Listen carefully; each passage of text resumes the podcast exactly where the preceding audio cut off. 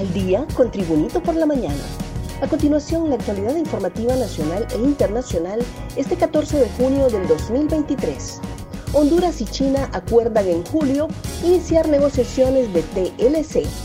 La construcción de dos represas en el Valle de Sula y una línea ferroviaria que comunique al Atlántico y Pacífico a través de fondos no reembolsables del gobierno de China Popular incluyen los 17 acuerdos de entendimiento que firmó el gobierno de la presidenta Xiomara Castro y el presidente chino Xi Jinping.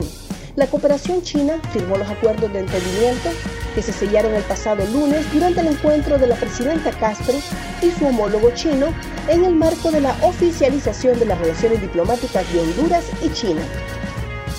Requieren a ocho empresarios vinculados a la contaminación del lago de Yohoa los sectores del Juzgado de Letras Seccional de Villanueva realizaron el proceso de citaciones de los ocho imputados, a quienes en su momento se les presentaron requerimientos fiscales por considerarlos responsables de los delitos de usurpación de un derecho real agravado y daños agravados en perjuicio del ecosistema del medio ambiente del Estado de Honduras. Al ser citados en legal y debida forma, los receptores del despacho notificaron a los ocho propietarios de hoteles y restaurantes que deberán acudir a cada una de las audiencias de declaración de imputado, que es el momento procesal oportuno para darles a conocer los hechos de la acusación.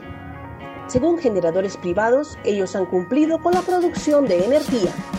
La Asociación Hondureña de Productores de Energía Eléctrica señaló el martes que tanto los generadores térmicos como los generadores renovables han cumplido con la producción de energía contratada para satisfacer las necesidades de la demanda. Según un comunicado emitido por la asociación, esto es en respuesta a las declaraciones del ministro de Energía, Eric Tejada.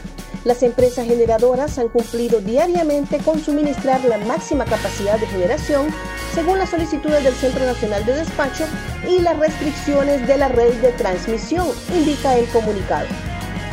Más noticias nacionales con Tribunito por la Mañana. Policía evita que sicarios rematen a una víctima herida dentro de hospital.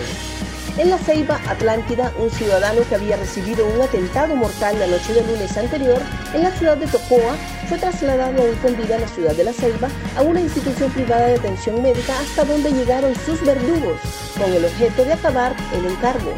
Pero fue la intervención de la Policía Nacional que evitó que la desgracia se consumara al abortar esta misión, donde uno de los dos sicarios fue herido y el otro terminó huyendo.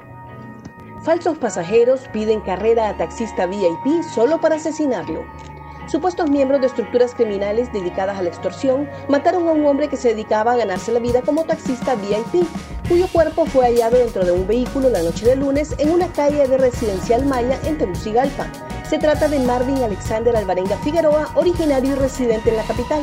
El cadáver del taxista fue encontrado por agentes policiales la noche del lunes anterior en la referida zona ubicada en el nororiente de Tegucigalpa, en el interior del automóvil compacto blanco, el cual quedó estacionado al lado del muro de una propiedad.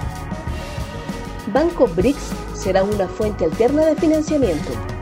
El nuevo Banco de Desarrollo de los países BRICS sería una fuente alterna de financiamiento fresco para Honduras, valoró ayer la expresidenta del Colegio Hondureño de Economistas, Liliana Castillo, luego de la petición oficial de la mandataria, Xiomara Castro, durante una visita oficial a la sede del organismo en China.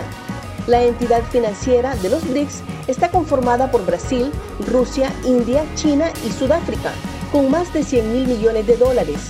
Está catalogado como uno de los bancos de desarrollo más grandes, expresó. Un repaso al mundo con las noticias internacionales y Tribunito por la mañana. Blinken viaja a China para garantizar una comunicación abierta y responsable con Estados Unidos.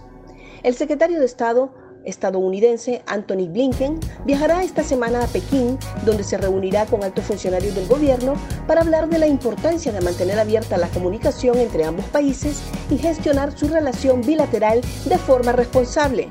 Blinken también irá al Reino Unido en este viaje que se producirá del 16 al 21 de junio, confirmó este miércoles el Departamento de Estado a través de un comunicado. Gracias por tu atención. Tribunito por la Mañana te invita a estar atento a su próximo boletín informativo.